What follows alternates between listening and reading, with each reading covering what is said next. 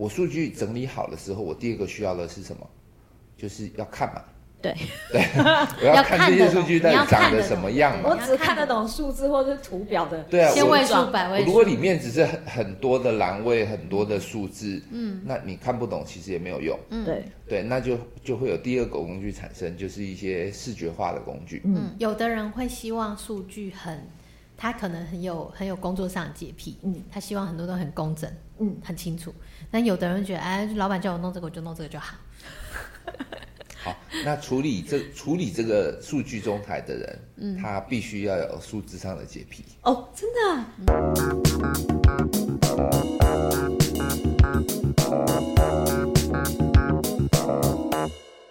欢迎收听今天的电商放手一搏，我是电商小白，我是 Peggy，今天一直跟你讲话。好，今天想要聊的是什么？今天想要聊的是一个我自己觉得很有障碍的东西，是吗？嗯，它好像是个语言，但好像不是。看起来是密密麻麻的一些数字，但是想要从这些数字当中找出某些端倪，我又觉得好像蛮有障碍的。好，所以你想要讲的是蚂蚁。蚂蚁是什么奇怪的结论？我不晓得大家对于就是，比如说你在从事销售或者相关的一些工作的时候，对于数字有没有所谓的敏锐度？像、嗯、小白，我本身敏锐度是蛮低的，当然这可能跟你接触到的东西或者是经验有点关系。嗯，那今天我们有一位对数字敏锐度高的一位，他刚刚讲说，哎，这 A B C 对不起来，一看就觉得有问题啦。他可能只要花个零点三秒的时间就可以，零点三这么精准？零点三是是是是 Peter 讲的吗？没有，是我自己夸饰。想说我刚刚是你加的。对，我刚刚想说，我好像在场没有听到零点三。好，欢迎一下我们今天的特别来宾有来自首艺电商顾问的数据服务总监 Peter。Hello，Hello。嗨，小白跟 Peggy，大家好。请 Peter 先介绍一下自己在首艺平常是做什么样的工作内容。嗯。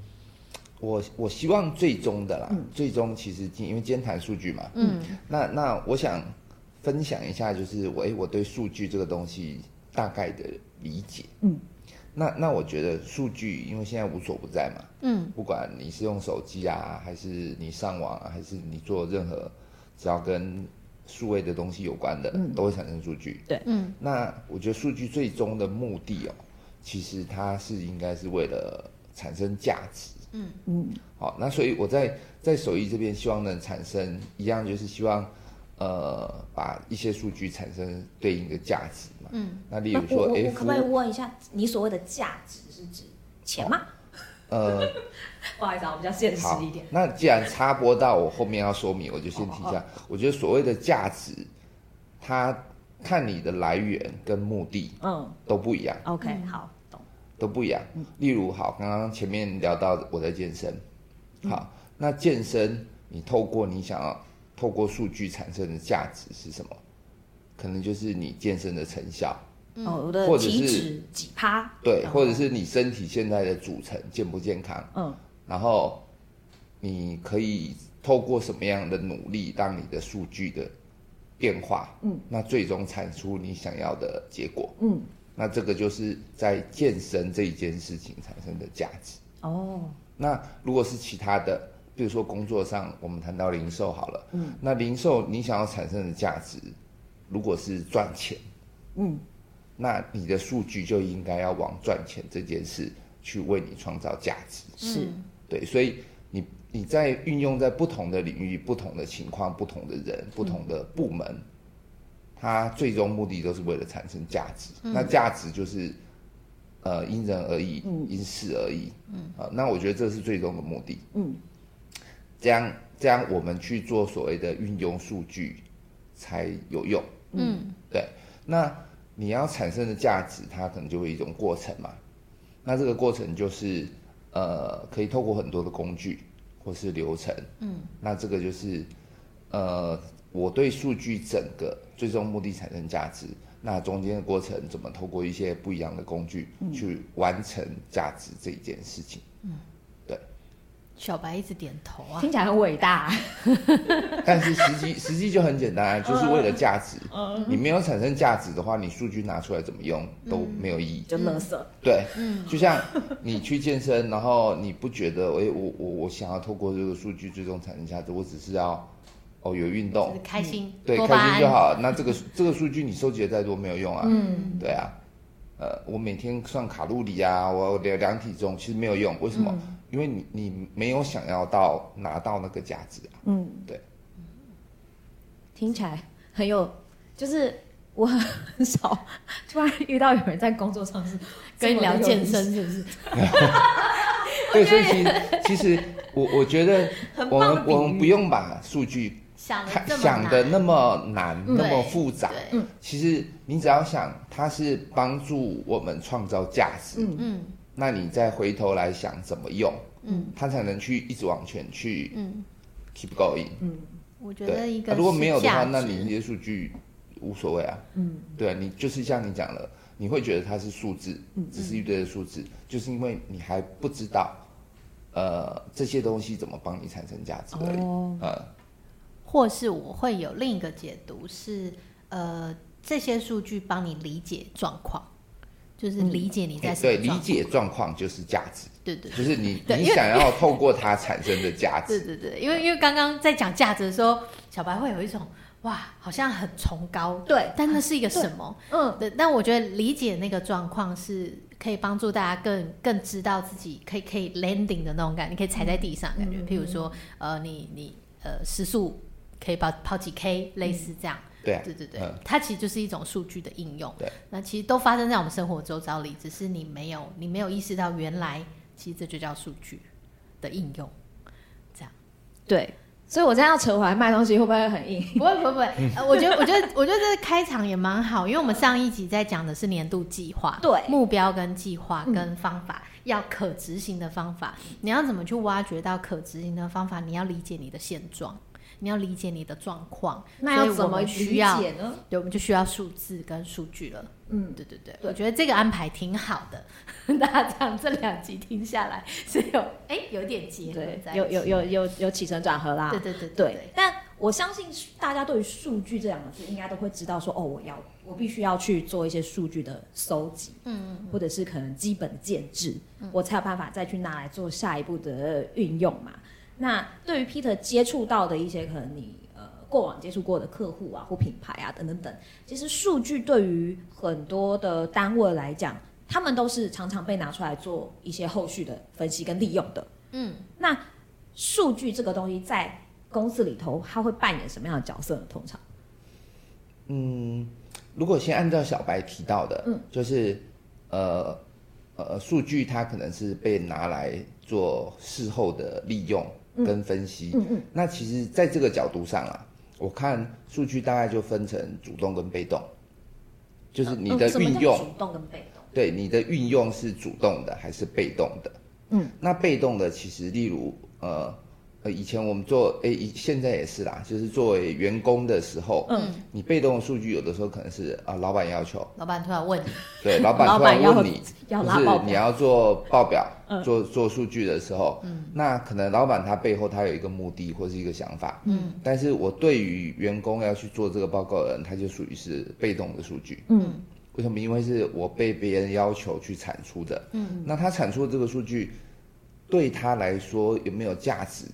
或者是能产生什么样的价值，嗯，它可能并不是那么的完整的清楚，嗯，因为我就是或者是东西拉出来，然后我就有点看图说故事，对，那种感觉。那我自己。这种被动的数据，它其实，嗯，在早期，因为其实你可能科技还没有那么发达的时候，这个是最常见的，嗯，那这个就会这个创造的价值就有赖于呃要求产生这些被动型报告的人，他。背后想要的价值是什么，或是目的是什么？嗯，但是我我觉得这种报告有几几个特性啦。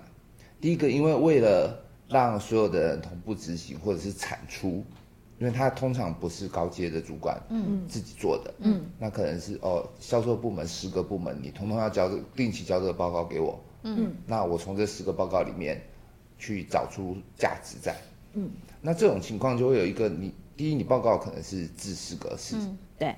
那知识格式没有不好，它好处就是大家看到了都是一样的格式，一样的内容。嗯，嗯，但是相对的，它也局限了我们去思考，或者是呃考呃，就是看不同的维度的那个角度，嗯，因为它它就是局限物质固定就是这样，嗯，然后另外一个情况是，它它会限缩你的思维，嗯，就因为我每个礼拜、每个月、每每半年都看到都是一样的东西，嗯，那我在做报告的时候，第一个我就容易觉得烦，哦，第二个我可能每次看到就是其实就是所谓的高低变化而已，嗯嗯，我们的思考范围就被限制在这些格式里面限制式的格式里面，嗯，那我可能就很难去看到这个里面外面的东西。嗯，好，那第三个是它第一，它一定是非即时性的。嗯，我事后才对，因为一定是我事后我都已经产出结果了，然后我时间到了，前一天我才开始去准备这样的数字，我才把它拼成一份。看图说故事，那所以你看到了，对，就是看图或者说故事。刚刚那个字很传神，叫拼哎，对啊，拼凑啊。我就是把这个数字，我觉得可能是这样吧，我就想办法拼成我想的那个。对啊，老板，这个格式我就是先把格式贴上去，嗯，贴上去数字之后，那我就开始去按照这个格式，呃，按照这个格式跟数字去解释，嗯，啊，为什么做不好，嗯，啊，什么原因？那第四个，我觉得就是刚刚讲的被引导性。嗯，因为数字已经是被动的产出了，然后又不是透过一些知识的流程方法产生的，那就会有一点可能小小的问题在，我尽可能让看报告的人只看到我想让他看到的。对，嗯，对啊，这个说的很委婉，但是说真的就是，毕竟在工作嘛，我一定是先尽量让老板看到。呃，我表现好的一面，或者是他想要看到的一面，嗯、那不好的呢？呃，字小一点，放旁边，嗯、放后面，嗯、还是怎么样的？不要被问到。对，不确定的不要被问到。这个就是被动式报告，但这个稍微有一点工作经验的应该都很清楚了。嗯，对，就就是会有这样子的问题。那另外一个相反的主动式是什么？主动式，我觉得它整个的呃，不管是产出的流程，嗯，跟它产出的结果就刚好相反，嗯，它变成说，我们先先在以创以创造的价值为最终目的，嗯，去反向的思考说，那我要建置什么样的数据？例如，我今天我想要获利，嗯，那我这个单位负责的是我想要获利，那我获利我我思考的第一件事是什么？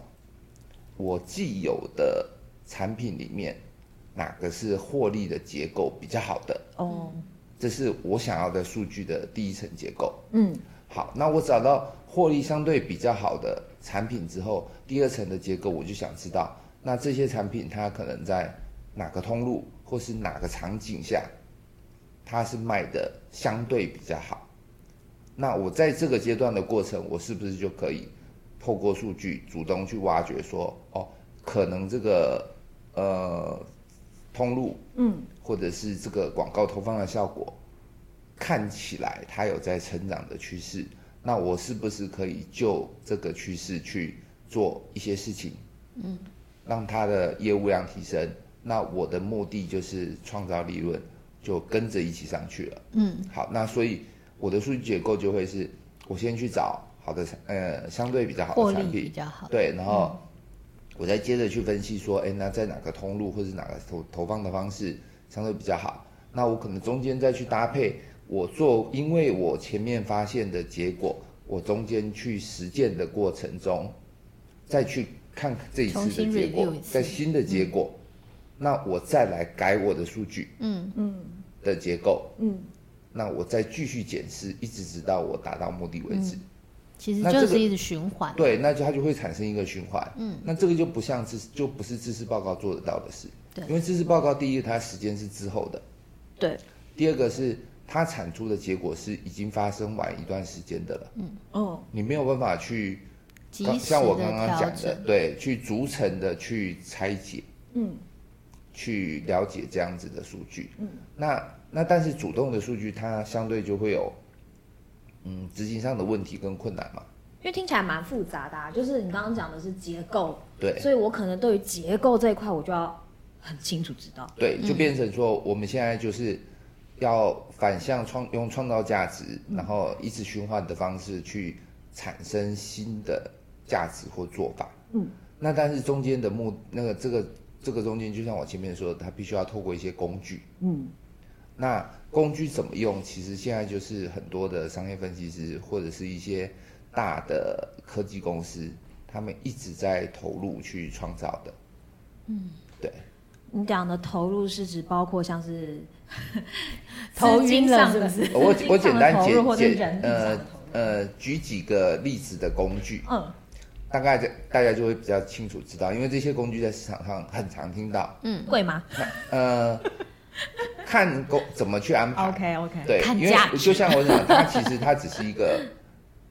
工具是为了完实现过程，嗯，那你要实现这个过程，你的公司规模不一样，你想要创造的价值不一样，嗯、你用的工具也会不一样。嗯，那首先第一个可能就是数据中台，嗯。嗯，这个应该非常非常容易听到，嗯，那其实数据中台它简单来说就是，我以往我可能存了很多的数据，那但是今天我想要创造的价值是，我必须把这些不同角度的数据拼在一起来解解读的时候。就像刚刚说的，我销售我有销售的数据，嗯，对。那我投广告，对我投广告我有投广告的数据，嗯。那甚至我要创造利润，我也要考虑我的其他的营业费用，OK。那我可能财务系统又有一个数据，哦。那这三个数据，如果我们用传统被动的方式，我要一个一个导出来，嗯，然后去计算，去产出被动的报告，嗯，耗时耗力。那所以数据中台就是我事先把这些不同来源的。的系统的数字，我先整理好，嗯，放在一个数据中台里面，然后需要的时候，我就从这里面去提取出来统一的数字，嗯，那就是节省掉我今天要从三个系统拉数字加加减减的这个过程，嗯，那这是第一第一种，那第二种就是呃一些自动化或者是视觉化的工具，嗯，就例如我。我要怎么做成图表？对，哦，对，那怎么样是比较像是呈现？呃，它有点类似，就是你在整理数字的过程，嗯，因为我们最最常见的就是我今天要去拉销售报表，嗯。嗯，然后我可能财务要结账，我要去拉成本的报表，嗯，那两个是不同系统的，那中间这一段时间就会很麻烦，嗯嗯，老实说就很麻烦，嗯，那如果我已经呃，透过数据中台把这两个系统已经整并在一起了，对，那我只我只要拖拉的方式，嗯，就可以实现的话，那我是不是在这个过程我就节省掉很多时间？哦，我就有可能实现我我主动数据需要的迅速，嗯，这一件事情。嗯，好，那我数据整理好的时候，我第二个需要的是什么？就是要看嘛。对对，我要看这些数据到底长得什么样嘛。我只看得懂数字或者是图表的，对啊，千位数、百位数。如果里面只是很很多的栏位、很多的数字，嗯，那你看不懂，其实也没有用。嗯，对对，那就就会有第二个工具产生，就是一些视觉化的工具。嗯，那它它的目的其实就是让你变成简单能快速一目了然的解读这些数据的图表，嗯，或是表格或是什么都好。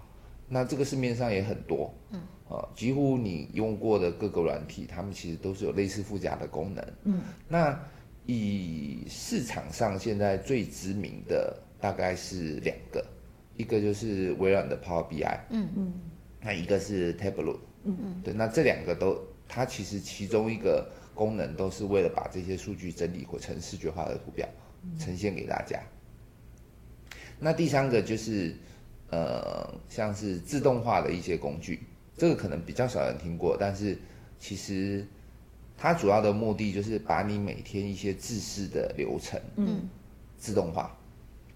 就是例如，A 我本来要从呃网站某个网站导出销售的数据，订单，对，那我可能是每周固定，或者是我每天要固定。以前是人工作，嗯，我可以透过这个自动化的工具让它由电脑自己做，嗯，那我只需要等着就好了。好，那我举一个最简单的例子，成本也最低的方式好了。例如，我有一个电商的网站，嗯，那里面每天会有订单的资料，但是因为我为了省钱，所以我是用人工导出的，嗯，我并没有做后台做一些资料的自动转出啊什么的。好，那我们就变成我要每天要登录，嗯，然后网站之后点到导出的部分，会出报表，对，出了 Excel 报表之后，把它存到某个地方，嗯，然后存到某个地方之后再。透过一些简单的运算产出一些图表，嗯，例如我丢到某个软体里面让它产出图表。那以自动化工具来说，呃，这样会不会像打广告？像微软有一个叫 Power Automate，嗯哼，它本身其实如果你只是个人小小范围的使用是免费的，嗯，它就可以把这些步骤帮你记下来。哦，那你每天时间到了，它就是帮你去执行刚刚我们说的这些步骤。嗯，对。所以自动化的，应该说自动化有很多的方式跟工具，其实大家可以去针对你不同的条件。去选择你想要用哪一个，嗯、但其实它最终目标都是可以帮助我们很更节省人工处理的时间，嗯，或甚至人工处理的误差，对，嗯，因为我觉得人我在我们自己去拉报表的时候，是真的会有很多的问题是从报表整合上发生的，嗯。嗯，那那这个我在刚刚既然提到人为这件事情了，那反向的过来，其实刚刚提到的有一个那个叫。数据中台，嗯，它其实，在某个程度上就能很大的避免这件事。我们试想一下，呃，就一样刚刚的那个导出报表、销售报表来看好了。今天可能 A 部门的人，他他导出的报表，嗯，是有经过他的人工筛选的，嗯，例如，哎，因为我知道里面有可能某个栏位或是某笔订单是有误差的，还是什么情况？Anyway。他会筛选，然后存档之后再 email share 给大家。嗯，那所以其他人看到了这个，我们就叫他报表 A 好了。嗯，那另外一个部门的人，他在看这件事情的维度上，跟报表 A 如果有一点误差，但是不能说他错。嗯，可能我我觉得。不是报表 A，他觉得这里应该排除掉。嗯，那报表 B 的人觉得这个维持在也很好，但是我知道有这件事情。嗯，那他就没有排除掉。嗯，那你报表 A 跟报表 B 明明应该是一样的东西，但是因为人为就产生了不一样的东西。嗯，的结果，那大家就又开始 confuse 了。那你再加入，如果范围再扩大，时间再拉长的话，那就天下大乱。就是理不清了。对，就没有人知道。到底我该信任哪一个，或者是我可能时间一久，我就会忘记哦，报表 A 是有怎么样的？对，那但是我们如果说数据中台，我把这些数字的定义定义清楚了，那所有的人都从这里面去取，那我取到的数字就都是一样的。嗯，对，就不会经过所谓的人为干预。嗯，人真的好像在做事流程当中。有时候真的是会卡关的一个要素，因为呃，有的人想，有的人会希望数据很，他可能很有很有工作上的洁癖，嗯，他希望很多都很工整，嗯，很清楚。但有的人觉得，哎，老板叫我弄这个，我就弄这个就好。好，那处理这处理这个数据中台的人，嗯，他必须要有数字上的洁癖。哦，真的？对，哦，因为你一定要把它整的。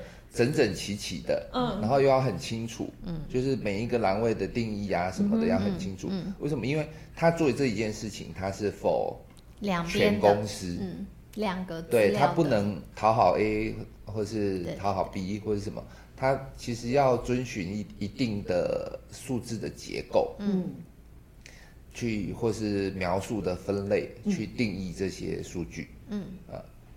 没想到，所以 Peter 算是有洁癖，也有原则跟又喜欢健身。所以其实像像我日常工作就就会就会花，哎，可能今天一个报表做好了，嗯，那很多人可能做好之后就是哦就做好了，那我是反而是还要还需要再回头来看一下，哎，它的排序，嗯，呃，这样子会不会有问题？嗯，甚至连命名的结构，哦，嗯嗯嗯，就是你每一个栏位命名的结构。会不会造成有些人的误解，嗯嗯对，或是什么之类的情况？那甚至必要的时候要写一些说明的内容，嗯、就是明明是一份报表，嗯、但是人在解读还是有可能发生我们刚刚讲的事情，嗯、就一样一个销售金额，对，就是销售金额各自解读，对，还是有可能会有人解读。那这个时候销售金额这个的定义到底是什么？嗯，对，就必须要清楚。所以 Peter 是一个。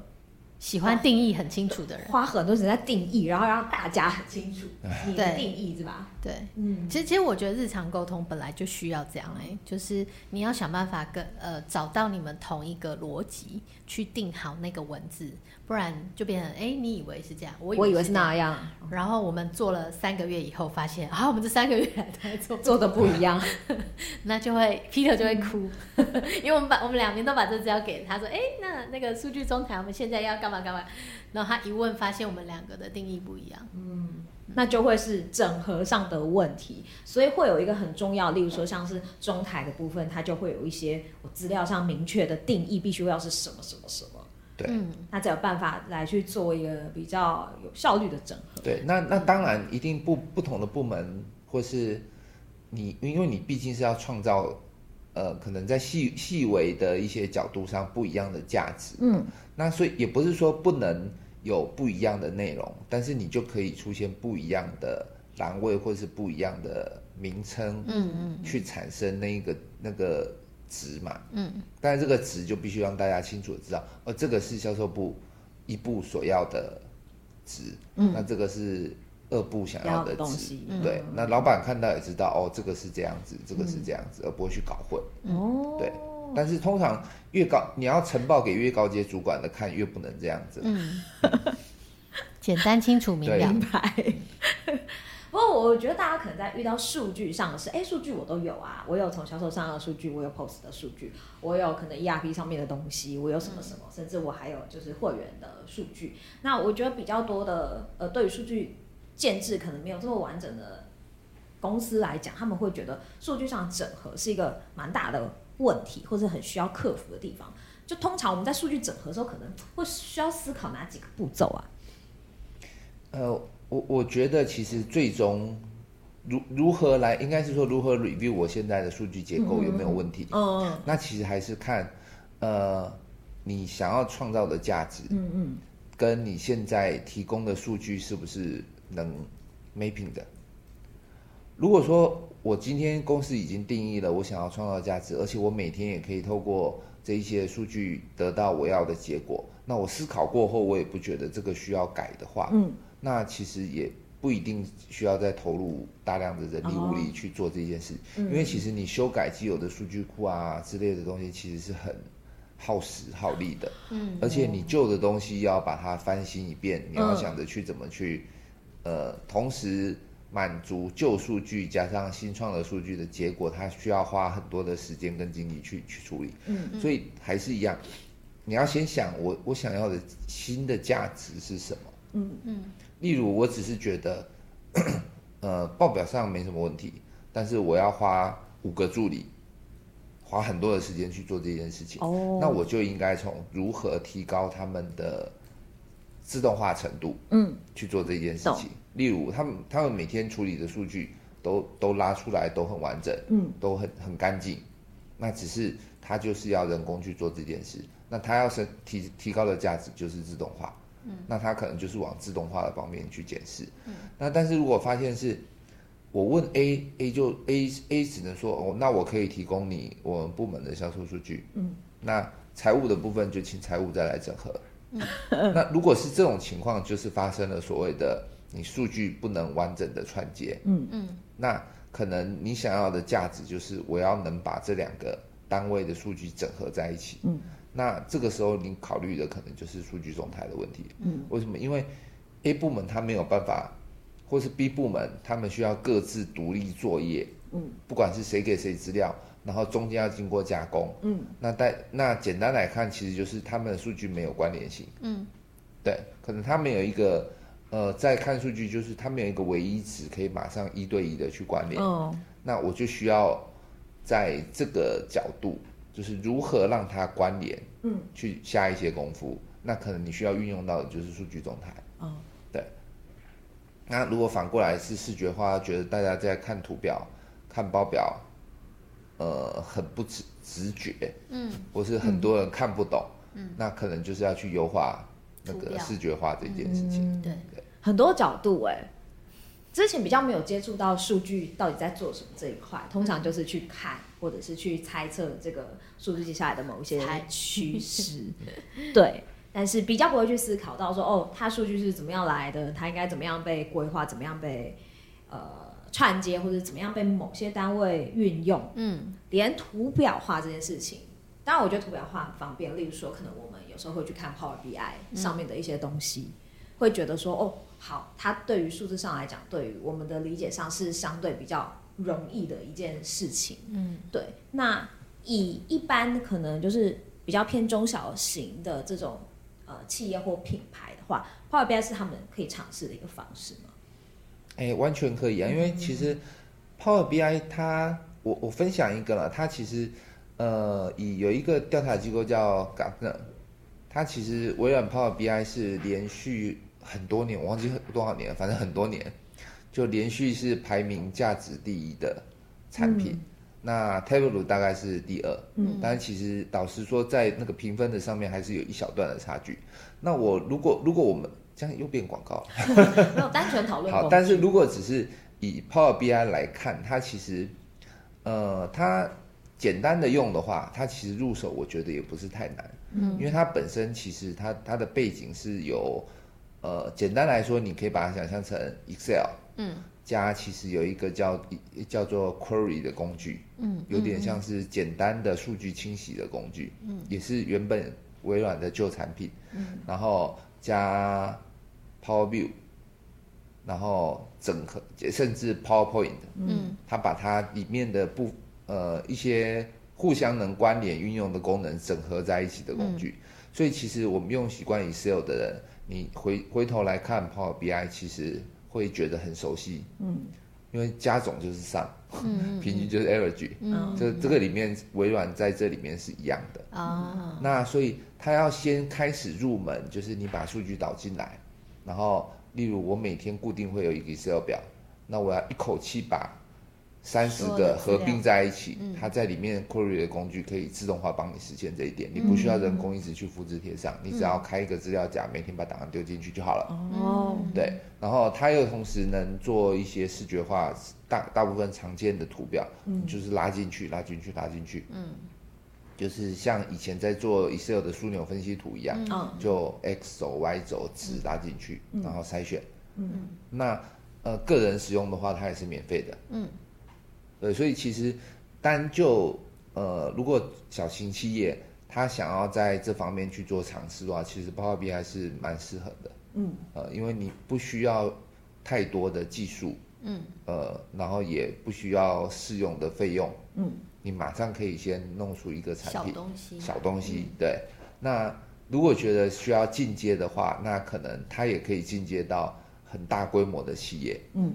因为它有一个数据是全球百分之九十七的五百强企业，嗯，都这样 Power BI，所以可以做到 Power BI 也可以做到这么大的规模，用范围很广。对，就是它甚至整个整个你要见到上千个员工使用啊，控管安全性，然后接多个资料库，然后要做很深入的模型计算，嗯，那它也可以做到这么大，嗯，对。那我如果只是几十个人的小公司，我也可以在不花钱的情况下去做到比较简易的对简易的版本的报表，嗯，这样子。嗯嗯，讲到 Power BI，我我想问一下 Peggy 有没有就是看过客户的一些报表，让你有什么样的一些反应或者是感觉？呃，应该是这样说，因为嗯、呃，手手艺这边代营运的客户，大家各自使用的系统，嗯。会各不相同哦，即便同样是同一个 ERP 系统商，嗯、当人他在用这个系统的时候，他对栏位的定义不一样的时候，其实我们发现蛮多客户呃 ERP 倒出来的东西是混乱的。哦，嗯，可能不止只有一道清洗，他可能说我用了就没事，可能三百六十五道，三千六百五十道，对，就是呃，一个是可能一直以来内部的人在使用系统的时候就是错的，嗯、那系统服务商通常也不会有一个人去一直盯你有没有正确在用我们系统，对，这个是我觉得我们客户在想要引用 Power BI 这样子的。资料库管理，或是数据模板这一块比较难的地方，然后包含我们之前也曾经帮另一个客户想要做的，也是一些呃商品的销售备量的分析，但他们又有很多组合型的商品，就是我今天 A、B、C 各个单品的卖跟三个 A。三个 B，三个 C，哦，两个 A，两个 B，两个 C，哇，两个 A，两个 B 又变成一组，非常复杂。对，嗯，就是他们自己内部在做商品管理的这件事情也没有做好，导致于后面我们其实想要帮他猜的是，那你一整年到底 A 卖了几个，并且 A 透过了呃三个 A 这样子的组合卖了多少占比，比不出来。嗯，对。所以，呃，我觉得这个，呃，有一个数据的一个洁癖的这件事情是很好的，请大家工作上都养成这种习惯。对，因为，嗯，确实真的不是每一个人都会这样工作。嗯，嗯，即便有可能他们公司里头里有一个人是这样想法，可是其他十个人不是这样。对，或者是后面接手的人，嗯，他可能那最终又会是一片混乱。哦，所以他们其实是流程或者是步骤没有去。去去落实，因为做的人当下应该是这个任务，他要解决这件事，他没有料想到，当他去做了这样子的定义以后，后面这些东西全盘是乱七八糟的哦。而当时也没有人发现，嗯，所以当我们开始想要帮他导入 Power BI 的时候，发现哇，你们可能七八年前的那一件事情，就导致了这七八年的东西都不可看。这，这是蝴蝶效应吗？对我，我觉得这个是。呃，我们目前可能想要协助客户去使用这样子的数据模板的时候，第一步一定会遇到问题。那其实像之前小白也曾经遇过嘛，那个客户他们是呃服饰类的，嗯，他们当初来的样品呃有米色、有白色、有浅浅卡其好了，然后实际上米色没有来，然后浅卡其来了，可是呃白色会晚一点到，但他们实际上。已经把三个都开好了，嗯，所以他们就乱用，然后就跟你说，嗯、这件看起来是白色，不不不，它其实在 ERP 里叫米色，就会变得跟实际上认知不一样。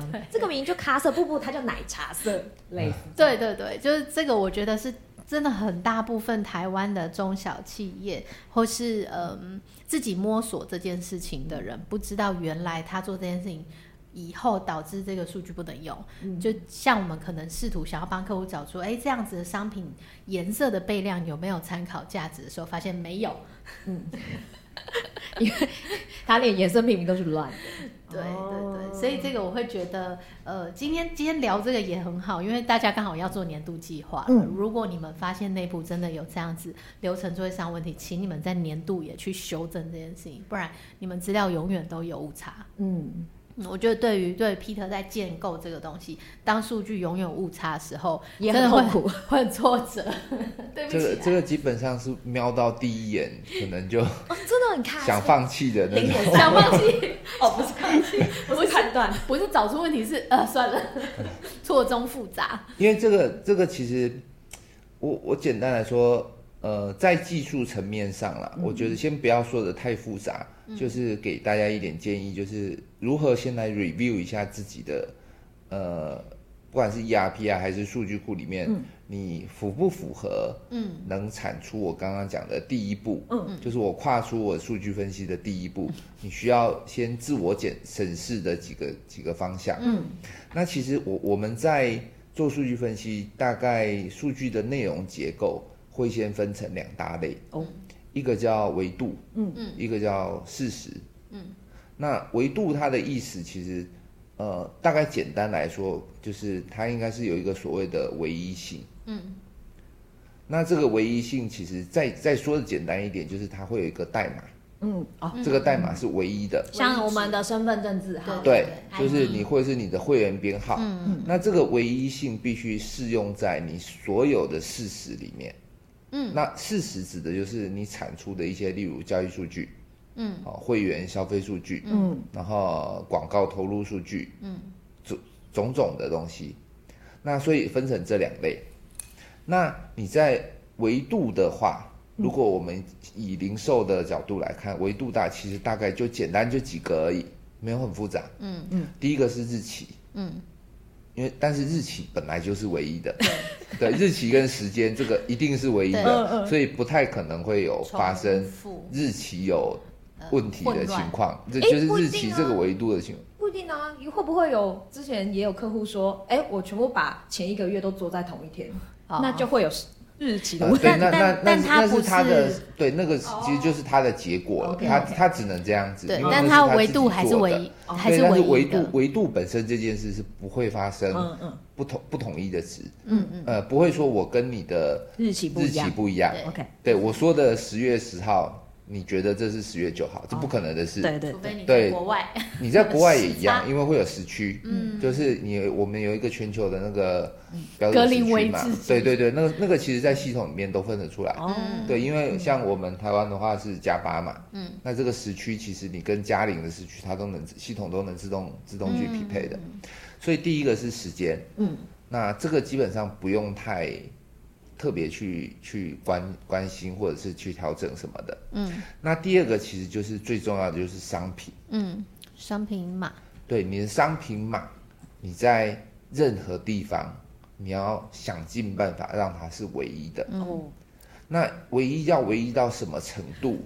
其实就是按照你的未来想要分析的，嗯，维度来看。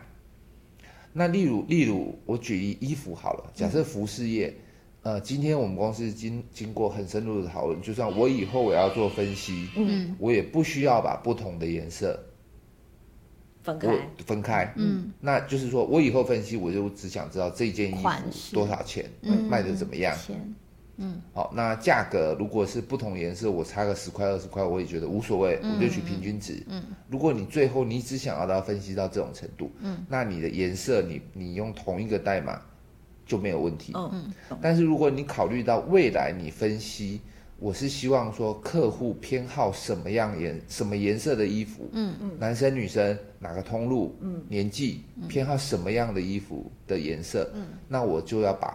我的唯一值的代码，嗯，就是对应到颜色，嗯，这样，因为这样你以后你才能从这个唯一的代码区分颜色，嗯嗯，那甚至有的人可能更超过，更精准，他还要知道尺寸，我要知道，我我卖到台中的都是什么尺寸最多，我台中的店要备货相对这么多的尺寸，这个比例的话，对，那你尺寸你也必须要赋予它唯一值，嗯。那你就变成一件衣服，三个颜色，嗯，两种尺寸，嗯，你就要六个唯一值。哦，好，那这个维度表，它的这个定义好了之后，就是我把这六个颜色定义好了之后，你接下来你不管你在 A 系统卖，嗯，ERP 卖，你在跟厂商沟通的时候，就是说我这六个唯一值能不能对应到你的系统？嗯，那我要上架某个商店的时候，我也必须要对应到。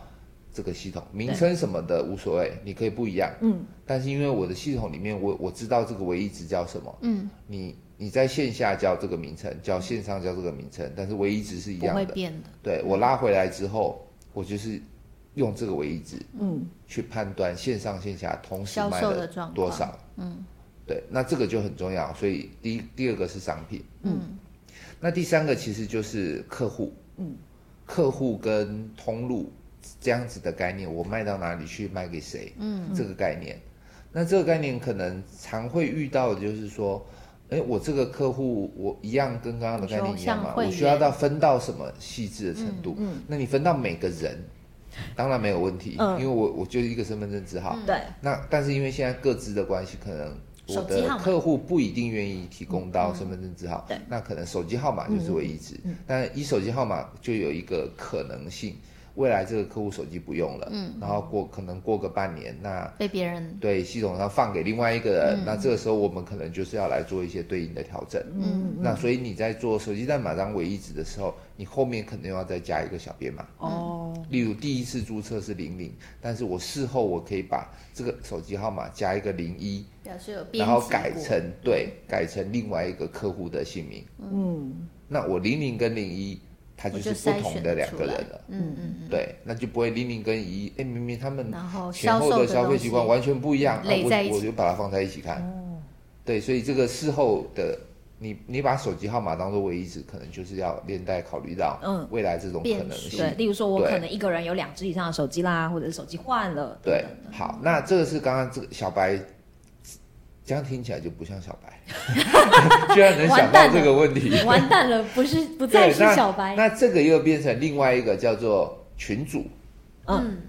就是说我这两个号码，我可能是合并成一个群组，嗯、那我的维度表可能就是要另外一个叫做群组的唯一值，嗯、那它是有两个呃客户的唯一值组成的，嗯，那我们就又可以用上级，我们叫层级的概念嘛，上级是群主的唯一值，群主也只有一个唯一值哦，嗯，但是每一个群主它可以有好多个不一样的客户的唯一值，像分 Tier One、Tier Two 这种，对。就是层层级的概念嘛，嗯、对啊，那这个我们就以后就可以用层级的概念去分析。嗯，那在数据就领域就叫聚合嘛，嗯，对吗？我是要聚聚在一起看，用用群组的层级看，或者是我要把它分散来细到明细的角度去看，嗯啊，但是这两个的唯一值你都有的话，你就很容易去实现这件事情。嗯，对，那大概这呃商品跟通路或者是客户，其实这个唯一值是几乎所有的零售业一定会遇到的。嗯，那再来可能连带的就是，譬如说我的 campaign 的 ID，我假设我在新销业或是我要投广告，嗯，那每一次投广告，我的唯一值一样要考虑我要细到什么程度。嗯，对，那我又不要分群组。嗯，对，我我是不是要把我的产品的品类做成一个唯一值，然后底下再细分不同的 campaign 对应的产品的唯一值？嗯。嗯那你所有的唯一值都定义好了之后，后面数据分析的工作就会变得很轻松。嗯，嗯，感觉是要辛苦在前面这一段，也不算辛苦，但是它是累积。我我觉得这个就是因为以前我们可能考虑的不是没想到，对，嗯，我想到的只是业务行为，嗯、就是说，哎，我今天系统我要上架商品，那、嗯、可以卖，那我就是建建档名建档名，那那个系统的代码就让。呃，平台他自己去帮我产出就好了，无所谓。为什么？因为我只要拿下来，我看商品，我知道卖多少就好了。嗯、但我可能现在大家说 OMO 嘛，嗯、那我没想到我线下我也是这样做的话，那两个厂商的对于产品的唯一值一定定义是不同的。嗯，那定义不同、维度不同的情况下，你就很难把它做合并。嗯、那真正要做的话，就是中间又要做一个阶阶表。嗯嗯，嗯那这就很痛苦，这就需要人工介入了。嗯嗯，嗯啊。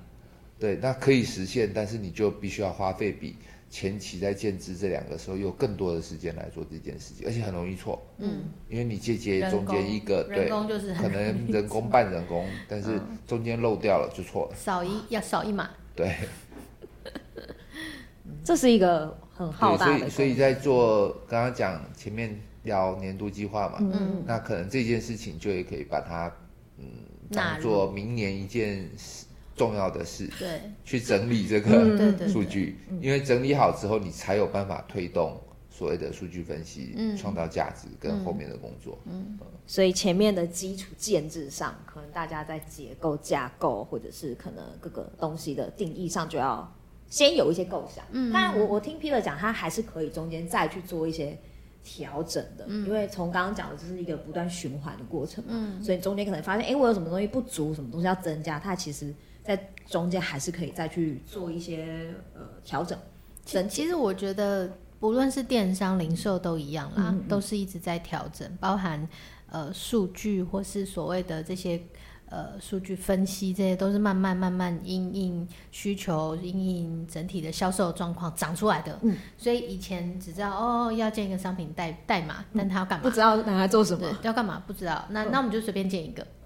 嗯 我真的遇过以前的客户，他真的是，呃，可能这个东西叫做，嗯、呃，假设叫什么零点三八红色原子笔，好，他就叫零点三八红笔，哇，啊、哦，然后如果是笔芯就挂号芯，这么厉害，然后如果三路组就挂号芯三路，你懂吗？就是那个你就会觉得，哇塞，天哪，我到底要怎么帮他去整理这些东西？嗯、可是确实。呃，因为大家不理解原来这东西后面可以拿来这样用，嗯，导致它它前面的定义都已经定好，那在后面的这个调整就会是痛苦的，因为他可能做了五年、八年、十年，嗯、那前面这些数数字要怎么再跟后面要对接得起来，也都是比较大的议题。嗯嗯，对，好吧，关于这个 数据方面，以后还会再邀请 Peter 跟大家。一定会。那我今天就是跟大家讲了一个我我觉得基础比较基础的观念，就是我们看待数据用什么样的心态。那我们大家在呃做一些，例如说在数据或系统上的建制的时候，嗯、我们要用什么样的方式设想什么样的规划，嗯、来去让它产生所谓价值。嗯，对。所以前面这个源头就非常重要，嗯、而不是。刚刚佩奇讲到，哎、欸，那我们就随便建一个吧。嗯，只要一有这样的心态，看图说故事 就要小心。对，以后很有可能那个雪球会越滚越大。对对对。对，所以所以还是我觉得可以，大家先稍微自，就是我刚刚说的维度跟事实这两件事，可以稍微做一点自检了。嗯，对，因为你迟早得面对的，嗯、尤其是现在各种变化这么快，你不可能。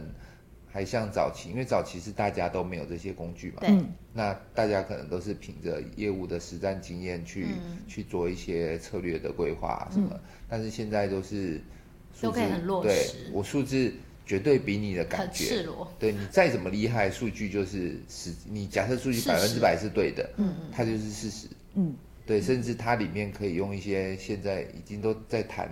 AI 去计算一些算法什么的，嗯、推你你旧的数据如果是准确的话，甚至可以预估很多未来。后来的走向。嗯，那你在这里，你人脑再怎么样是比不过电脑的。的对、嗯、对，尤其现在电商又变得很快，嗯、很多及时性其实需要讲求的。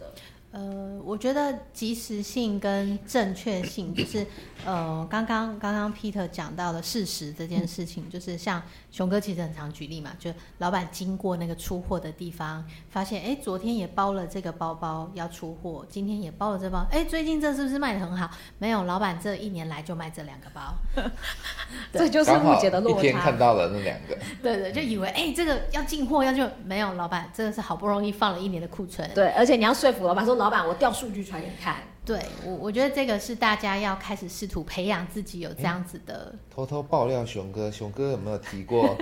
他那天看到一个，嗯，我因为我设计了一个趋势报表，嗯，它是可以互动化、互动，嗯、然后去点选很多不同的年月日维度、产品分类，嗯，然后群组的。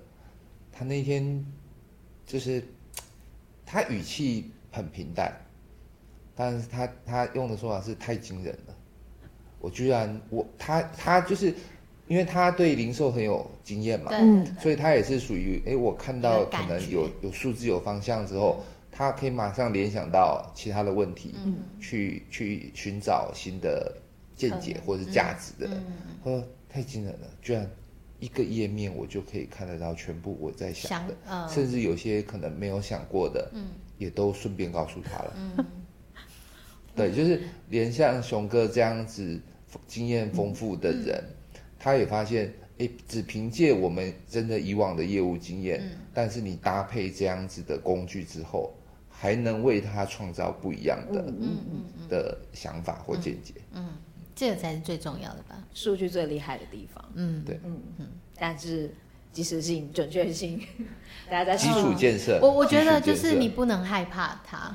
哦。你一定要开始去了解你的现状，就是最早最早我们回到一开始 Peter 说的嘛，嗯、就是这其实在帮助你去理解那个价值。所谓价值就是现状，譬如你每天的客单、你的来客数这些东西，都是应该是你平常就要有的数感，而不是今天呃因为开会了，我赶快去准备一下，那就有点没用，对，对。因为它就变成事后了，嗯，然后你又脑补，老板问说，哎，为什么这上个周末就来的人突然成长那么多？哎，成长那么多又不具体，然后你你又才去找报告发表哦，成长了哦十倍，但业绩没有，那怎么办？那怎么办？对，要再去找其他。所以我觉得这个都是日常，你可能就要累积你自己在经营或在营运的这个项目，或是你现在负责的品牌商品的数感。对，我觉得这个也是很重要的，这样你后面才有办法再有一些更多更多的东西，而且是比较能够去参考或者比较符合。那个趋势或数字发展的方向的一些策略，嗯、那包含久了，你看到一个东西就会像 Peter 这样零点三秒，嗯，这有问题，嗯、对，不要看了，关掉，这两种极端反应是不是？覆盖它，结束这一回。的确，关于数据上面，我我觉得大家都知道它是必备的。嗯，那到底这个数据怎么产生，怎么用？大家还是要听我们的呃 podcast。对，有我觉得一样有问题的听众或是观众都可以留言，嗯、或者到我们的粉砖下面就问问题，我们就会想办法在节目里面再邀请 Peter 总监 来回答看看。是的，今天呢也非常谢谢 Peter，感谢 Peter，谢谢感谢大家。上了一课，嗯很多课啊其实蛮浓缩的。好好。今天时间有点长但是我觉得听完你应该也是收获很多。对。嗯所以呢也请大家记得要持续按赞关注电商放手一搏我们下次见喽拜。拜拜。拜拜。